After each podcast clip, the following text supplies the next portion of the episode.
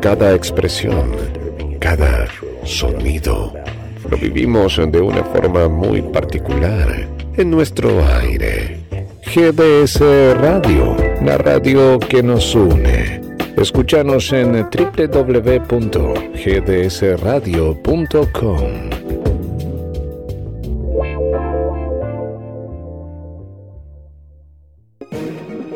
GDS, siempre en movimiento. La radio número uno, la que vos GDS. Descarga nuestra app. Encontranos como GDS Radio.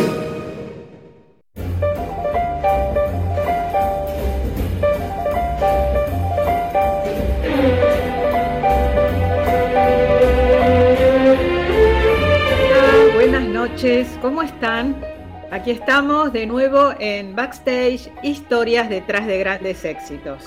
Como siempre, Graciela les da la bienvenida a Guillermo y a ustedes oyentes a nuestro programa. La película que elegí para hoy nos va a llevar a volar, porque es Top Gun. Y después vamos a conocer la historia de la samba La Nochera. Así que les digo que se acomoden para poder empezar nuestro vuelo. El 16 de mayo de 1986 se estrenó Top Gun. Con su campera de aviador y sus anteojos de sol ray Maverick surcaba por primera vez los cielos y convertía a Top Gun en un clásico del cine. La película trata sobre Pete Michael, llamado Maverick Tom Cruise, un talentoso y rebelde aviador de la Armada de los Estados Unidos, que junto a, su amigo Gus, que está interpretado por Anthony Edwards, entran a la Escuela de Armadas de Combate, perdón, la Escuela de Armas de Combate, que se conoce como Top Gun. Maverick tendrá que luchar contra un rival, que es Tom Kazansky, conocido como Iceman, interpretado por Val Kilmer.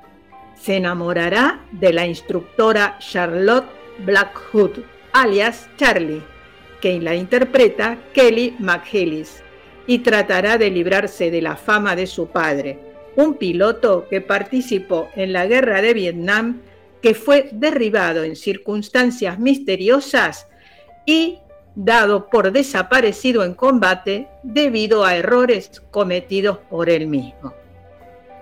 El elenco lo completan Tom Skerritt, Meg en el papel de la esposa de Gus, Michael Ironside y Tim Robbins, todos ellos bajo la dirección de Tony Scott. Vamos a ver cómo se origina el guion. En 1983, el productor Sherry Brackheimer, leyó en la ignota revista California una nota titulada Top Gun sobre jóvenes pilotos de aviones navales. La primera frase decía, a velocidad Mach 2 y a 40.000 pies de altura, siempre es mediodía. Ese comienzo y el mundo de la tensión, la presión en que vivían estos hombres, ay, lo enamoraron. Compró los derechos y contrató a dos guionistas para que trabajaran en la historia, Jim Cash y Jack Epps Jr. Para el rol de Maverick se pensó en la gran mayoría de las estrellas jóvenes de ese momento. El que estuvo más cerca de interpretarlo fue Matthew Modine, pero este rechazó la oferta. También se consideró a Tom Hank, a Emilio Esteves, a Patrick Swayze y a John Travolta. Travolta pidió un salario demasiado alto y los otros rehusaron el papel porque consideraban que el guion era un poco flojo. Ahora los invito a escuchar el audio del inicio de la película cuando un grupo de pilotos están haciendo maniobras de entrenamiento. Veamos qué ocurre.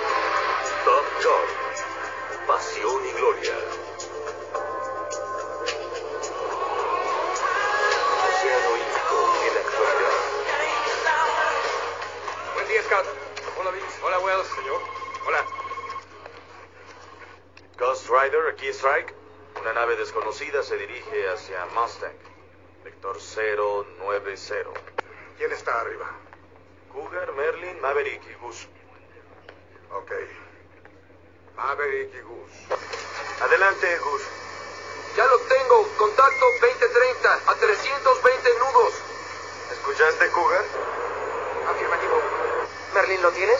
Así es, lo tengo en el radar. Lo voy a identificar, Cougar. Ahora sígueme. Claro, y yo me encargo de derribarlo. Esperábamos visitas hoy. Negativo, señor. Merlin, a ver si va solo. Entendido. Bus, ¿viene otro detrás? Negativo, Merlin. Al parecer va solo. Eh, Cougar, voy a volar a la par con él. Cuidado, Maverick, está raro, ¿no crees? Voy a subir a ver si en realidad está solo.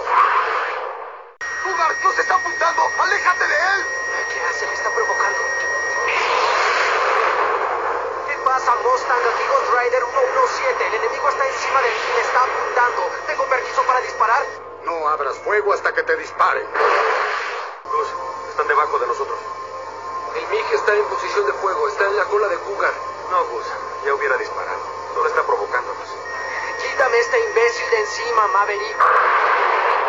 No puedo dispararle a este imbécil, así que vamos a divertirnos con él. ¿A esto es a lo que llamas diversión, Maverick? Cougar, estás libre. Ninguno se retiró. Cougar, aquí Maverick. Ya fue suficiente diversión por hoy, ¿no crees? Tengo poco combustible. Vámonos.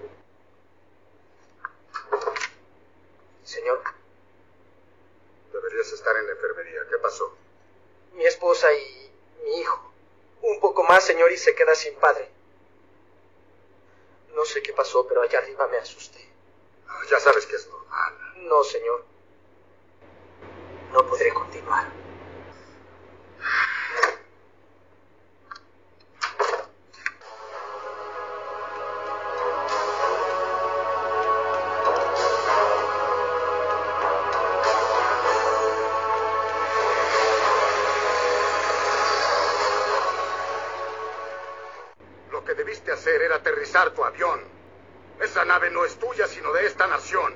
Tu ego está haciendo cheques que no se pueden cobrar. ¿Te han degradado? ¿Olvidaste tres veces tus obligaciones como líder de sección? Te metieron en prisión dos veces. Y una vez volaste a alta velocidad sobre cinco torres de control y sobre la hija de un almirante. Benjamin. Y tú, idiota, tienes suerte de estar aquí. Gracias, señor. Seamos sinceros, Maverick. Tu familia no es lo mejor de la Marina. Deberías hacer las cosas mejor que cualquier otro. ¿Qué es lo que te ocurre? Quiero servir a mi país y ser el mejor piloto de la Marina, señor. No juegues conmigo, Maverick. Eres un excelente piloto. Demasiado bueno. Quisiera castigarte, pero no puedo porque tengo otro problema. Tengo que enviar a alguien de este escuadrón a Miramar. Tengo que hacer algo, pero aún no lo puedo creer. Haré realidad sus sueños porque voy a enviarlos con los mejores. Ustedes dos, señores, irán a Top Gun. Durante cinco semanas volarán con los mejores pilotos del mundo. Eran el número dos, Cougar era el número uno, pero ya me dio sus alas. Ahora son el número uno. Pero tengan en mente esto, que si se equivocan una vez, pilotearán un avión de carga lleno de excremento en Hong Kong. Sí, señor. Eso es todo. Otro día me contarán del mil. Otra cosa. Suerte, caballeros. Gracias, gracias.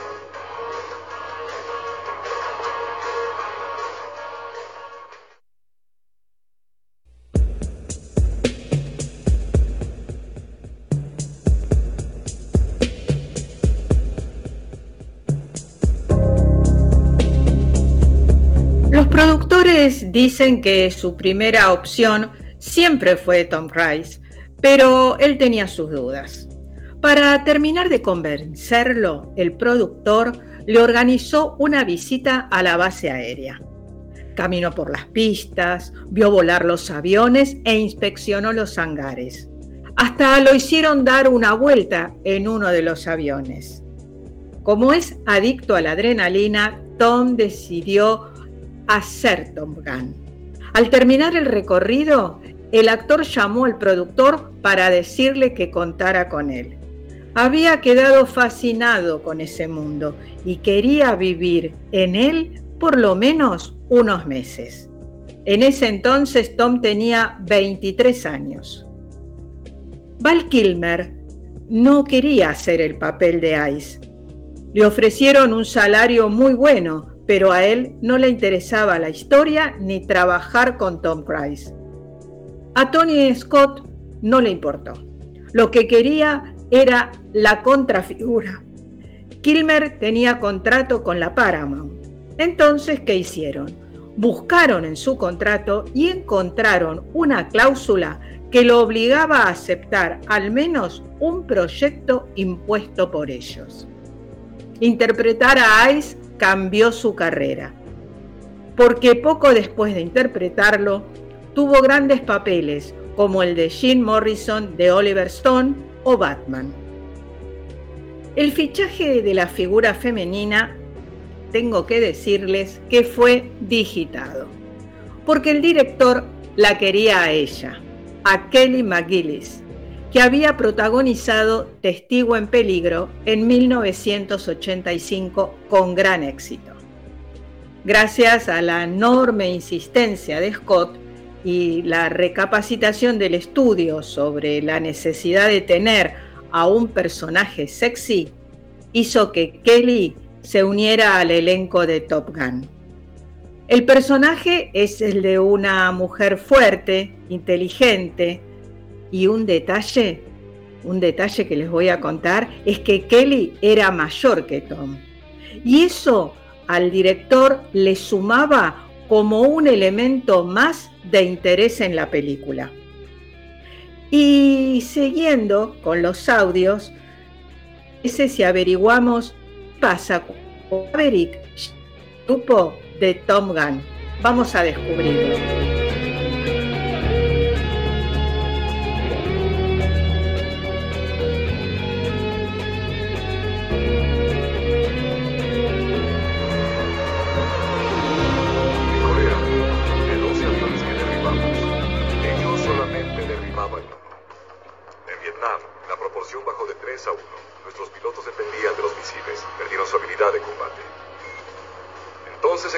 Para enseñar maniobras de combate aéreo. Peleas de perros. Esto me excita. Al final de Vietnam, volvió a ser de 12 a 1. Ya, no molestes. Mencionas. Aprovecho esta oportunidad para presentarles al oficial al mando en Top Gun, el primer hombre en ganar el trofeo de Top Gun. No encontrarán mejor piloto en todo el mundo. El comandante Mike Metcalf. Adelante, Viper. Caballeros, ustedes son los mejores aviadores de la Marina. La élite. Lo mejor de lo mejor. Nos haremos mejores. Tendrán al menos dos misiones de combate al día, entre ellas irán a clases y evaluaremos su desempeño. En cada secuencia de combate enfrentarán un reto diferente. Los encuentros serán cada vez más difíciles los enseñaremos a volar el F-14 a la perfección, más rápido de lo que jamás hayan volado, con más riesgo. Aquí no existe la política, caballeros. Los servidores públicos, los civiles hacen política, nosotros somos los instrumentos de esa política.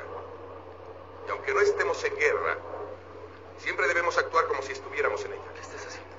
La punta de la lanza. Me preguntaba. Siempre debe estar a ¿Quién es el mejor? Si alguno se pregunta quién es el mejor, los nombres están en esta placa. El mejor piloto de cada clase tiene aquí su nombre. Ellos tienen la opción de volver para ser instructores de Top Gun. ¿Cree que su nombre llegue a estar en esa placa?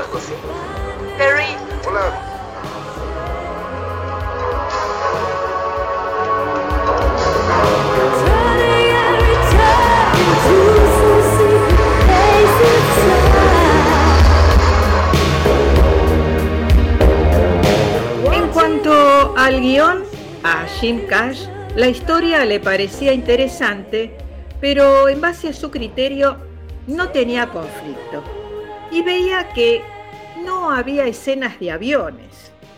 Bueno, el conflicto lo resolvieron rápido. En lugar de tener gente que cumplía todas las reglas y que actuaba en equipo, uno de los personajes, que era el de Maverick, iba a ser disruptivo y solo iba a pensar en él. Del tema de los aviones se ocupó el productor. Se entrevistó con un importante comandante naval y para ello lo llevó a Tom. El marino era sobrino de Grace Kelly, que había fallecido hacía poco tiempo. Tal vez por eso y su vinculación familiar con el cine lo predispuso de buena manera para la negociación. En ese entonces, las Fuerzas Armadas de los Estados Unidos recordaban la visión de Hollywood sobre Vietnam y no autorizaban el uso de sus instalaciones.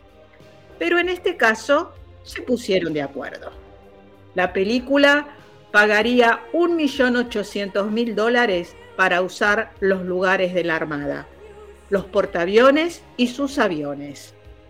La hora de cada piloto costaría 7.600 dólares.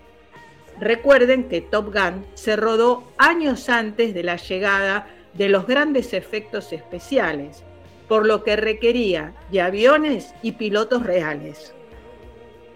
Esto complicó e implicó que todos los actores tuvieran que surcar los cielos de verdad para las escenas.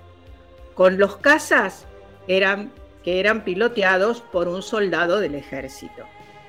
Todas las acrobacias de Maverick en la película fueron realizadas por Scott Altman, quien posteriormente se convirtió en astronauta y del que no sabemos cuántas veces lo hizo vomitar a Tom.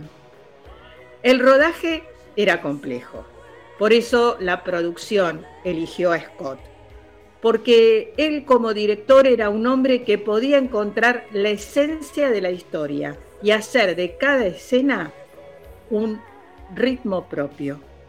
La película fue filmada en California y en Nevada, en Estados Unidos, y además contó con escenas rodadas en un portaaviones en el Océano Pacífico. Y ahora los invito a que escuchemos cómo sigue la vida de Maverick en la academia.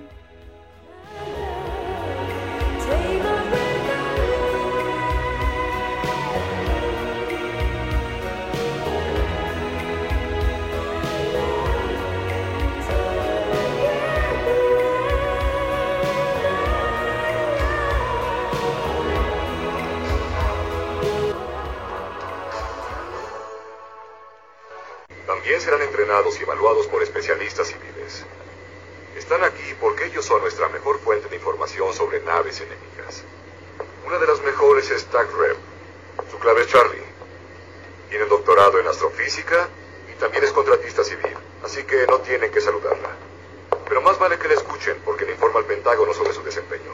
Adelante, Charlie. Gracias. Hola. Usaremos aviones F-5 y A-4 como simuladores de MiG. Como la mayoría sabrá, el F-5 no tiene las proporciones que tiene el MiG-28, ni pierde energía cuando va a menos de 300 nudos. Sin embargo, el MiG-28 tiene un problema con la inversión de sus tanques. No hace maniobras de tipo G negativo. Investigaciones recientes nos dicen que lo máximo que hará es una maniobra de... Disculpe, teniente. ¿Tiene alguna duda? Sí, perdón, la información del MiG no es exacta. ¿Por qué lo dice, teniente? Pues acabo de ver un MiG-28. Los dos, tú y yo. Lo siento, Gus. Gus y yo vimos un MiG-28 hacer una maniobra de ese tipo. ¿Dónde vio algo así? Es confidencial. Es que... ¿Confidencial? Si se lo digo, tendría que asesinarla. Teniente, tengo acceso a información confidencial. El Pentágono se encarga de que sepa más que usted. Al parecer, en esta ocasión no es así. Teniente, ¿eso dónde ocurrió? Gus y yo Gracias. Nos acercamos al MiG cuando subió a las nubes y me coloqué arriba. Si usted estaba sobre el MiG, ¿cómo lo notó? Estaba invertido. Mentiroso. No, en serio, fue una gran maniobra. Estaba invertido. ¿Hizo una maniobra G? ¿Invertido con un MiG-28? Así fue. ¿Así y a qué altura? Eran como dos metros. Fue a uno y medio, creo que era eso. Sí, y le tomé una fotografía muy buena, como a metro y medio. Es una buena foto. Gracias, Ah, Maverick. Tú teniente. sabes. ¿Usted qué hacía ahí? Así que usted lo hizo. Así fue. Caballeros, prepárense para volar. Harán maniobras por encima de los 10.000 pies. No hagan nada a menos de eso. ¡Muévanse! Teniente. Teniente, ¿por qué no me dijo que fue usted el que insultó al MiG? ¿Habría cambiado las cosas? Soy instructora en esta escuela y veo 20 pilotos nuevos cada ocho semanas, así que ya podrá imaginárselo. Teniente, quisiera que me contara los detalles con el MiG. Usted tiene acceso a todo eso. Léalo.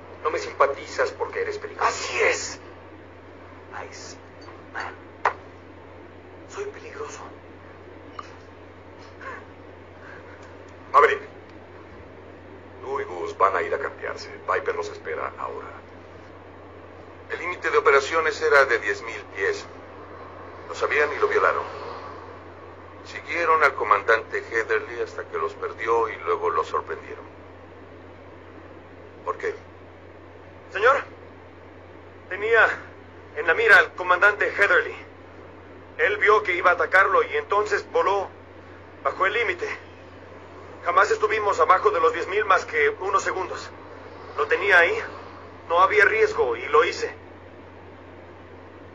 Así que lo hizo. Violando una importante regla de combate. Después violó otra con ese numerito acrobático. Teniente Mitchell, las reglas de Top Gun existen para su seguridad y la de su equipo. No son flexibles y yo tampoco. O las obedece o se va de aquí. ¿Quedó claro? Sí, señor.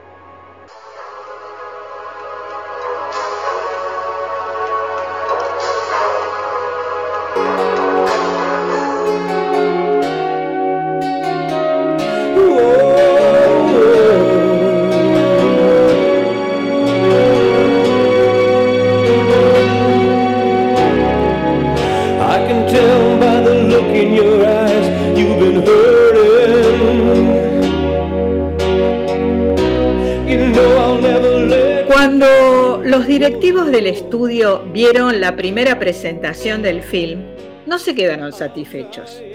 Las escenas de acción eran buenas. Había tensión, el elenco joven era perfecto, pero algo fallaba.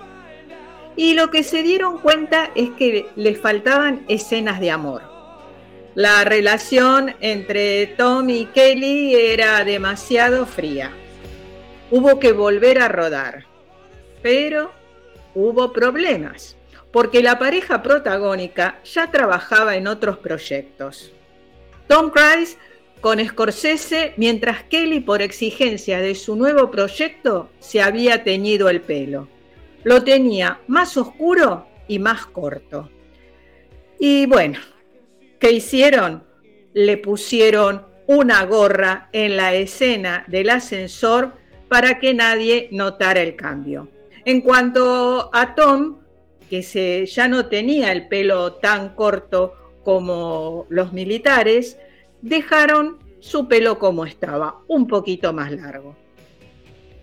En el transcurso de la filmación, los aviadores norteamericanos se acercaban al director y a otros miembros del equipo para marcar algunos errores de verosimilitud.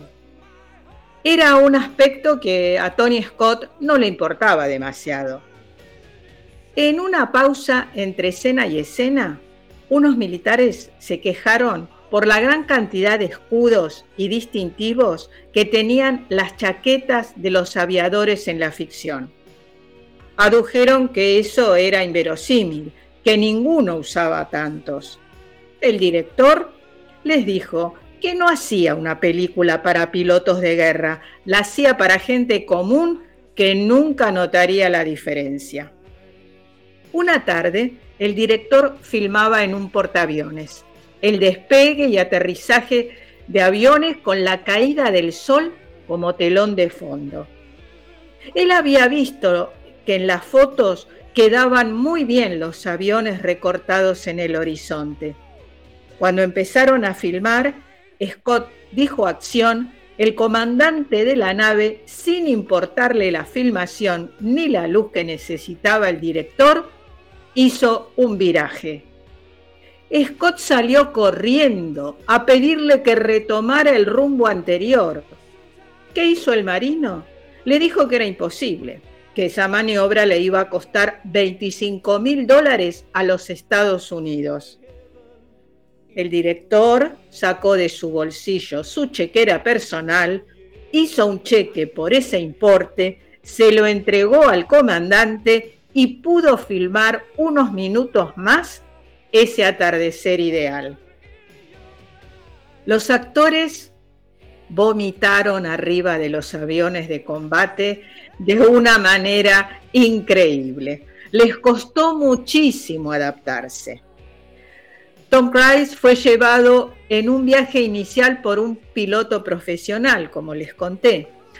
En medio de las maniobras, buscó la bolsa de papel que tenía a mano. Al verlo, el que comandaba la nave hizo girar el avión y lo puso boca abajo, en medio de lo que estaba haciendo el actor. Conclusión, terminó bañado en su propio vómito. Ese fue su bautismo aéreo. Al aterrizar, el militar se acercó y le expresó, sus disculpas.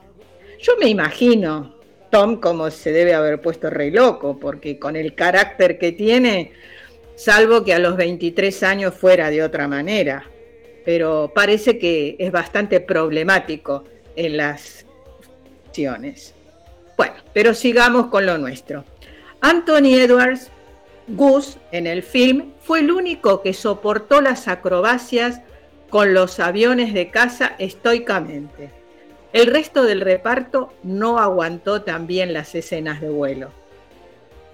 Art School, uno de los pilotos que se desempeñaba como doble, perdió el control de su nave en medio de una toma. Anunció por la radio que estaba en graves problemas y la nave cayó en picada en el mar. Nunca fueron encontrados los restos, ni de la máquina ni del piloto. Una leyenda en los títulos finales le dedica la película. En el film nosotros lo vemos a Tom Cruise conduciendo una moto, pero él nunca había hecho eso antes de Top Gun. Aprendió a andar en moto para la película y nunca más le perdió el gusto. Sus imágenes en moto son parte de lo más emblemático de Tom Gunn y también forman parte de su imagen posterior. El plan era sentarlo y grabar sobre una Honda BF500F Interceptor, pero los japoneses, que eran muy rectos y severos, no querían vincular su imagen a la de una película americana de signo rebelde y con un actor que se subiese a su Interceptor sin casco. Según ellos, pensaron que esto incitaría a conducir motos sin casco y provocaría un aluvión de muertes por imitar al actor. Así que se quedaron sin moto. Pero la solución fue rápida. Optaron por Kawasaki, quienes no tuvieron los mismos reparos que Honda. Se compraron dos motos Kawasaki GPZ 900R en un concesionario propiedad de Chris Dolan, el más importante de todo California. Los números de venta de esta moto se dispararon sideralmente después de la película. Y así es como se fraguó una de las relaciones más épicas del cine, Top Gun Kawasaki. Y ahora vamos a escuchar los problemas que debe afrontar, atravesar y afrontar Maverick.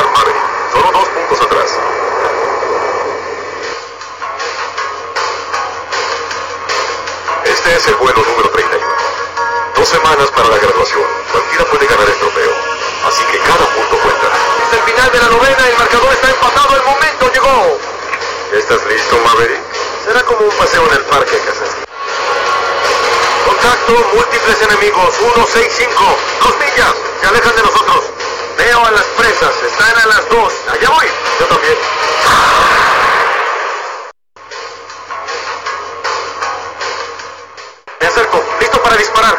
Ice, pásate a mi derecha, yo lo hago. Cinco segundos. A mi derecha, yo disparo. Estoy fuera. ¡Ay, no puede! ¡Se está quemando un motor! ¡Perdimos el número uno! ¡Ahora el número dos! Fijo el control, fijo el control. No lo preparo. No alcanzo la palanca de expulsión. ¡Gus, tienes que hacerlo tú! ¡Expulsa!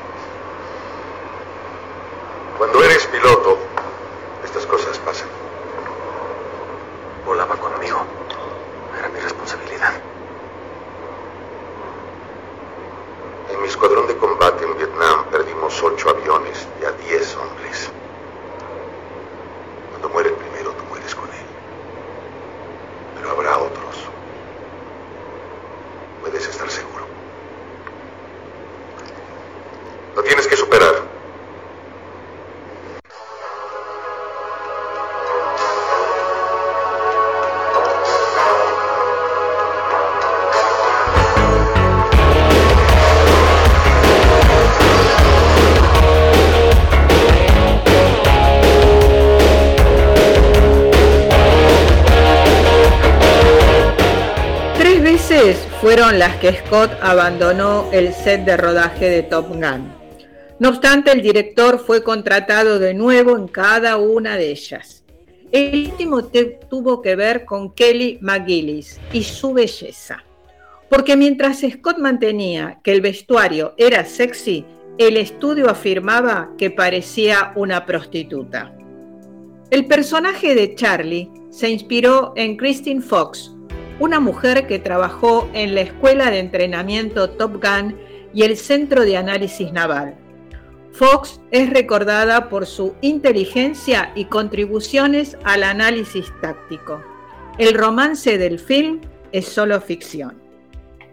La diferencia de altura entre la pareja de enamorados incomodó tanto a la Paramount que tuvieron que fabricar unas botas de vaquero con una elevación especial para sus escenas compartidas.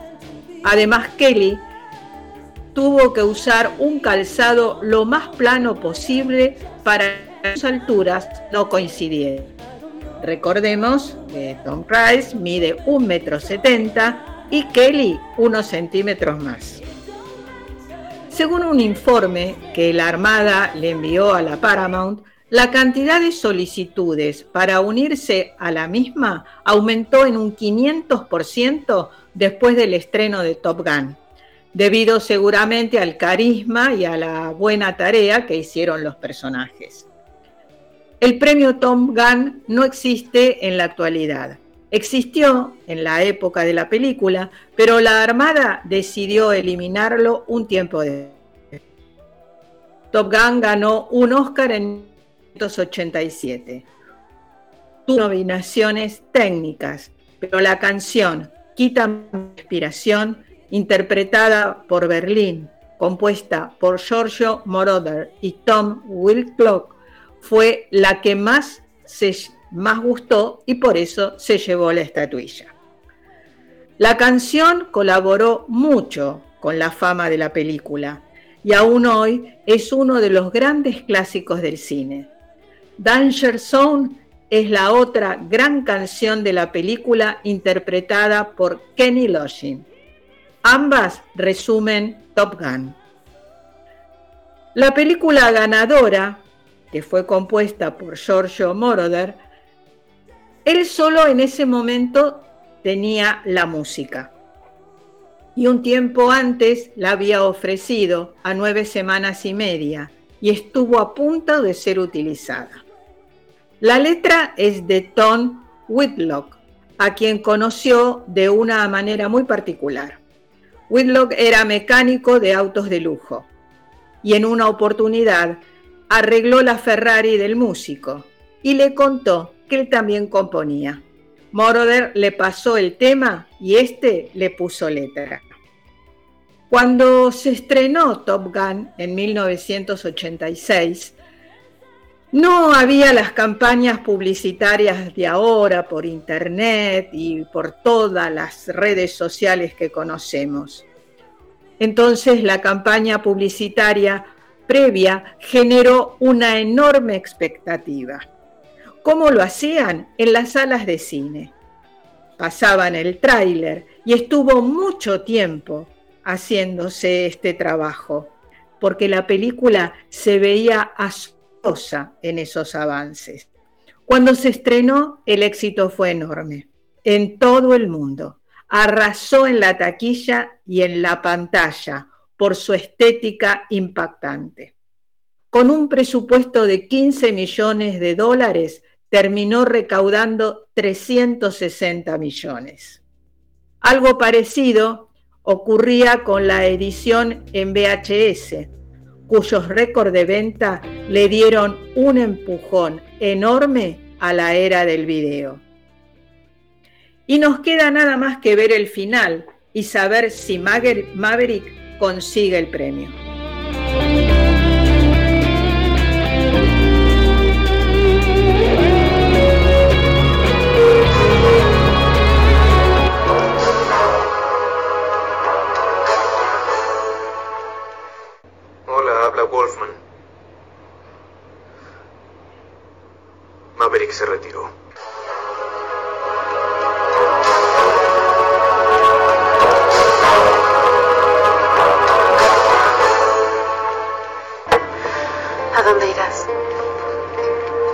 Siquiera tienes boletos, ¿sí?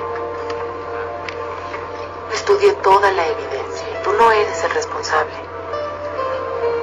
Tú no lo hiciste. Eres de los mejores pilotos de la Marina. Lo que haces arriba es arriesgado. Pero tienes que continuar. Es que no entiendes. Cuando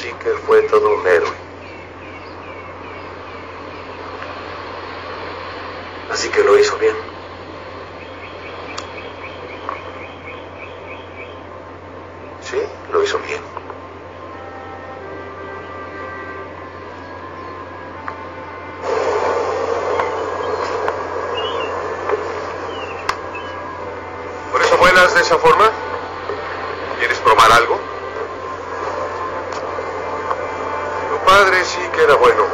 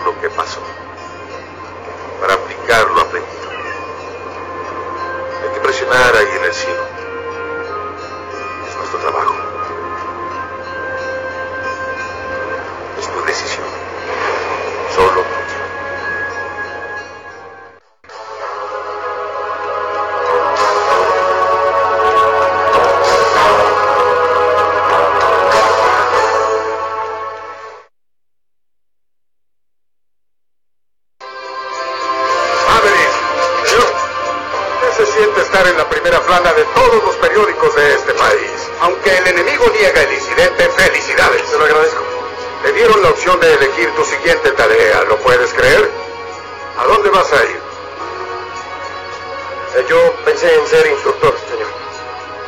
¡Estampón! Sí, señor. Dios nos ampara.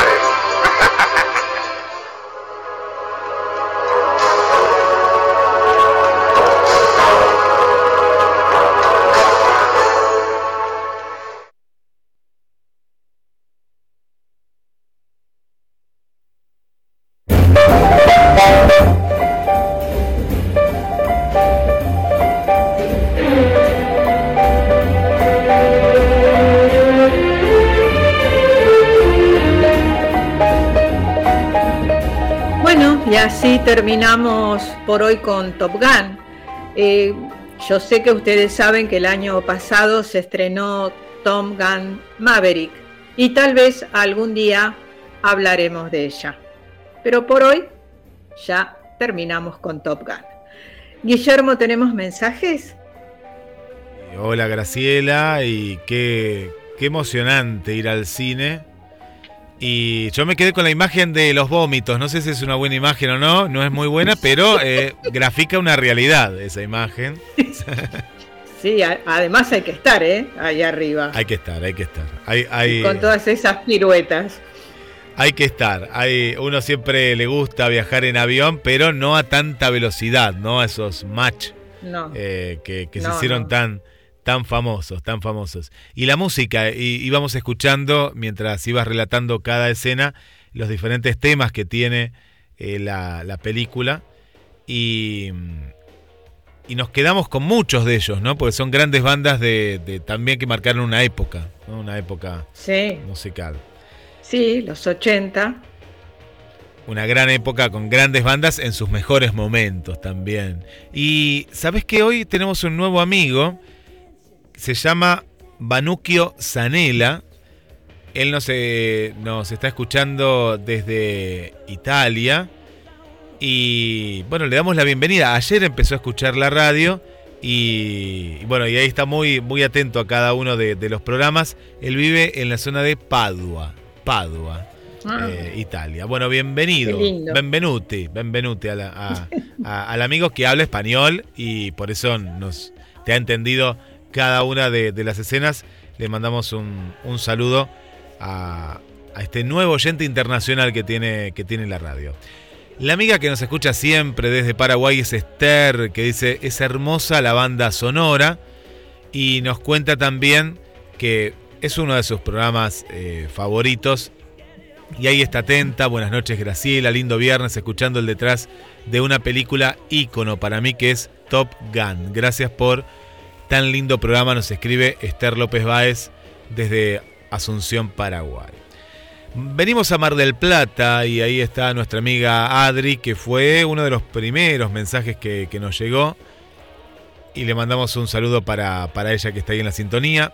Igual que María Perli, también de la zona céntrica ahí está disfrutando de esta película.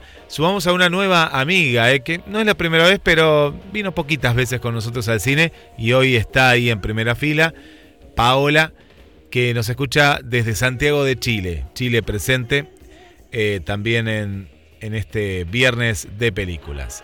Le mandamos un saludo para Mariana, Mariana Balser. Hola, buenas noches, Graciela, Guille, oyentes, disfrutando de la cita del cine. Es un gusto conocer sobre otra película y otra canción. Nos manda saludos cordiales desde Concordia eh, nuestra amiga Mariana, Mariana presente. Y hoy a la amiga Laura, Laura de Mar del Plata, le, la tenemos que saludar por su cumpleaños porque se llevó la radio más cerca de donde estás vos, para Capital Federal, porque está celebrando junto a su hija, nieta, yerno, toda la familia, se fue para Capital Federal y, y bueno, se dio su lugarcito para escuchar un programa que ya nos contó aquí en Mar del Plata que le gusta mucho, eh, Laura, desde mm, Buenos Aires, en este caso Capital Federal. Vamos- Bueno, entonces feliz cumpleaños para Laura. Laura que está cumpliendo años. Un muy, muy feliz cumpleaños. Vamos a más mensajes que nos van llegando también al 2234 24 66 46. Nos está escuchando Lorena, Graciela, desde Rosario, eh, Santa Fe también. Y eh, nos cuenta que sí, es una película que le trae muy buenos recuerdos y que le encantó la segunda parte, nos dice Lorena, ¿eh? Lorena Ciarrata, desde Rosario, Santa Fe. Bueno, qué bueno. Ya dijiste que de la 2 en algún momento, eh, dentro de... Vamos a hablar también. Que no pasen 40 años lo único, ¿no, Graciela? No, no, no, no, no voy a estar acá mucho tiempo, mucho tiempo para... mucho tiempo. Sí, pero le- a los que nos gustó la, la primera parte, seguramente vimos la segunda. Y aparte que la Yo segunda parte que- mantiene hasta la música. Tengo ese recuerdo, ¿no? Que la música también, la misma. Sí, sí. Pero bueno, pasaron 40 años. 40 años, 40 años. Vamos con eh, más eh, saludos. Bueno, Berenice, no podemos dejar de saludar a Berenice, que también está disfrutando de- del programa, y esta es una palabra que se repite, ¿no? Se disfruta. Gracias, Berenice. Saludamos también a Melina y a Nino, también siempre viene al cine con nosotros desde Neuquén.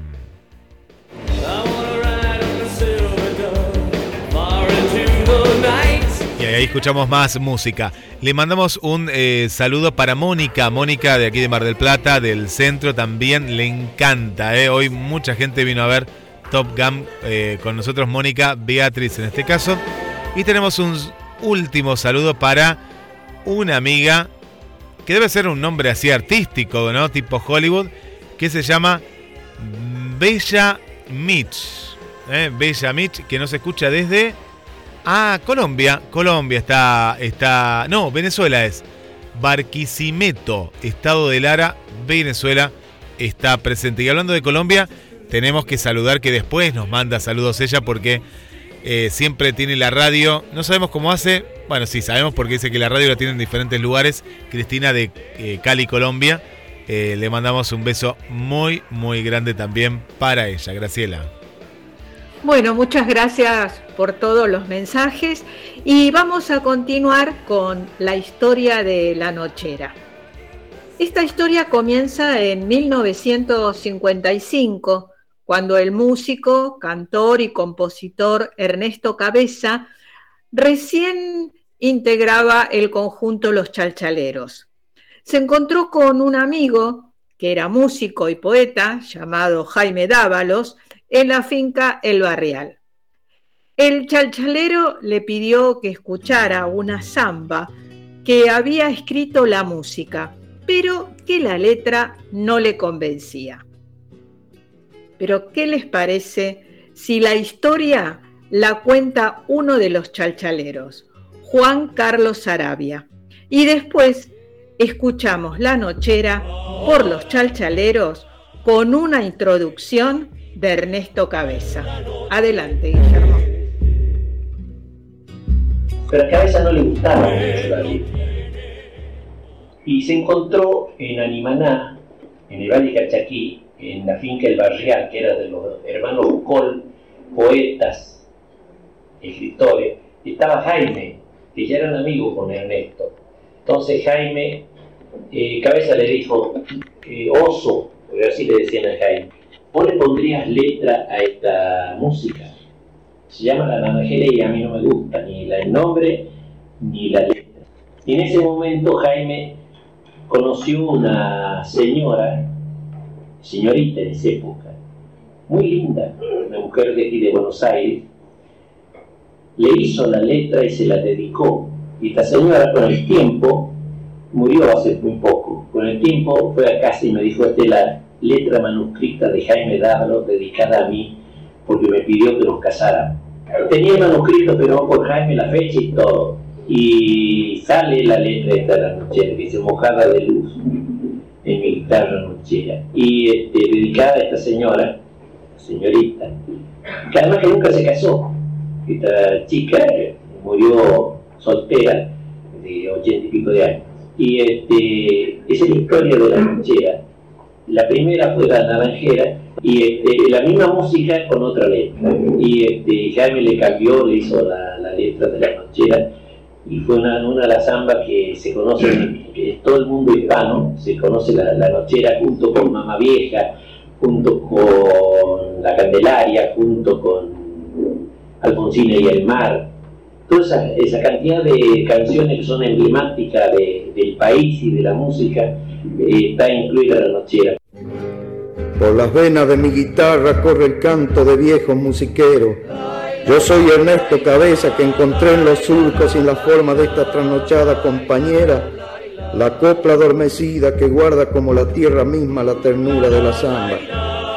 Que su canto suba al cielo y florezca en la vidala, que encierre entre sus caderas a la luna enamorada, que tenga de salta la samba, de Jujuy el bailecito, de Cuyo cueca y tonada, de La Puna el carnavalito, de Catamarca Vidala, Riojana tierra chayera, de los cerros las bagualas, de Santiago chacarera.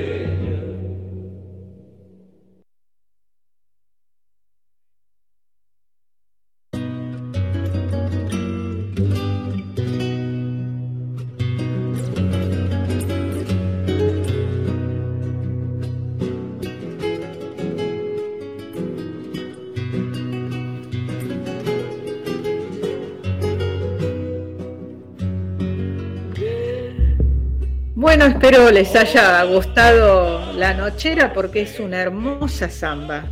A mí por lo menos me gusta y por eso se las traje.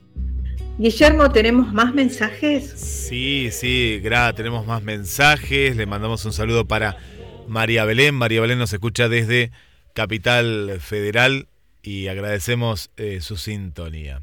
También está Gladys de Mar del Plata, del barrio Constitución, siempre presente. También se lleva la radio al trabajo, en la casa y ahora antes de descansar se lleva la radio y se duerme con, con, con la radio. Eh, agradecemos siempre, eh, siempre está escuchando, está en el colectivo, se lleva la aplicación y siempre ahí está con nosotros. Marcelo del Bosque Jacinto Peralta Ramos, también agradecemos la, la sintonía. Y saludamos a Verónica y a Darío, que hacía mucho que no nos escribían desde la zona de Villa del Parque. Villa del Parque, este hermoso barrio de, Capital Federal. También ahí están, están presentes y agradecemos eh, la, la, sintonía y que nos hayan acompañado tanto al, al cine como, como a la música. Y te contaba fuera del aire, pues nosotros charlamos mucho fuera del aire que conocí a, a Polo Román, ¿no? Conocí al hijo y, que fue mi primer acercamiento eh, de adolescente a, a, a, los chalcha, ¿no? A los chalchaleros. Y recordamos también, porque Mar del Plata eh, siempre los recibía en las temporadas, en las despedidas, esas despedidas eternas que tenían y que llenaban acá el eh, tanto el polideportivo en una oportunidad como eh, muchas veces en el teatro auditorio. Ahí era, era uno de, los lugares que siempre iba.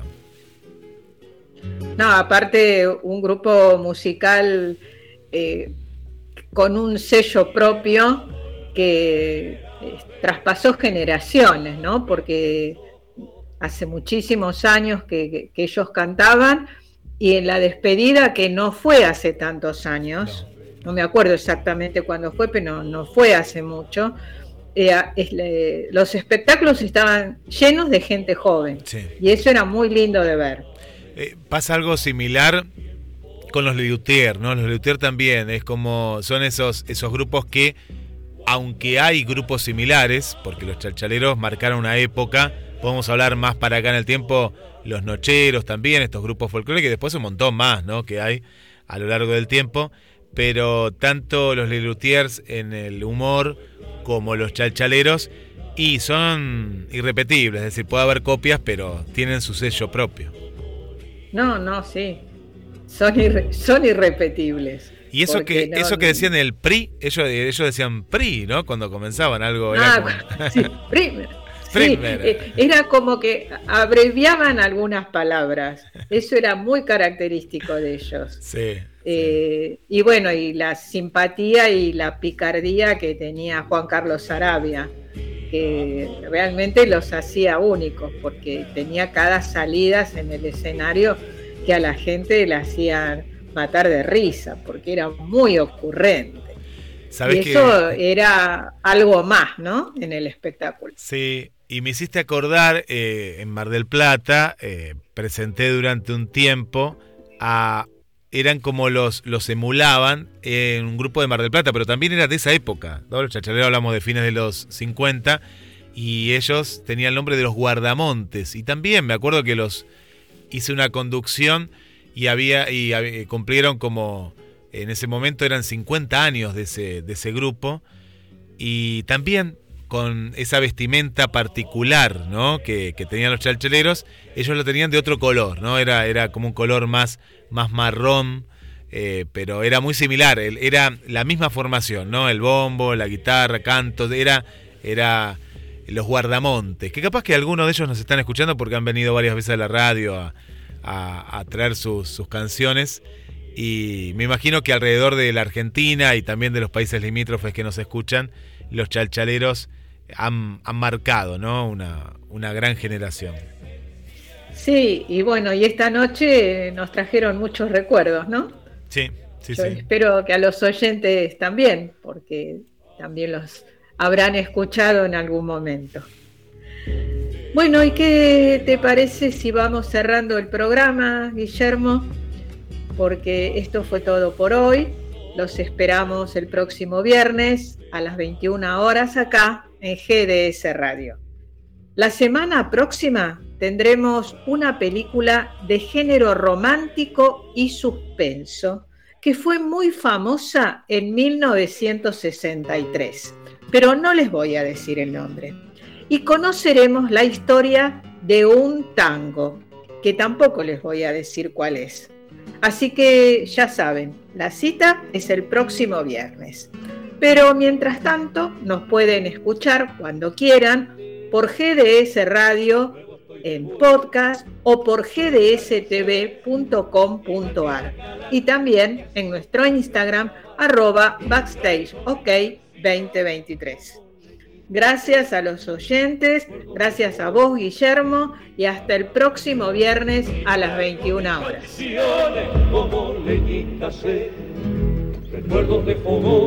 Que invitan a matear y divise tu rancho a orillas del camino a donde los camines te quiero un altar al pie del calicán la luna cuando pasa no mi serenata, la cresta del sausal.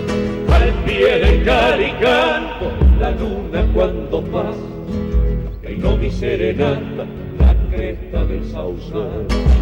Tu amor es una estrella con cuerdas de guitarra, una luz que me alumbra en mi oscuridad. Acércate a la reja, sos la dueña de mi alma, sos mi luna cautiva que me besa y me va.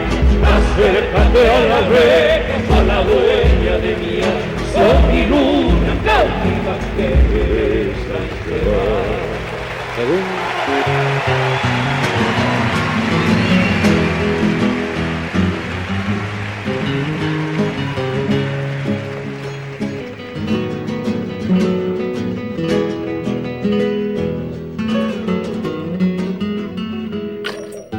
GDS, la radio que nos une. Radio que buscabas.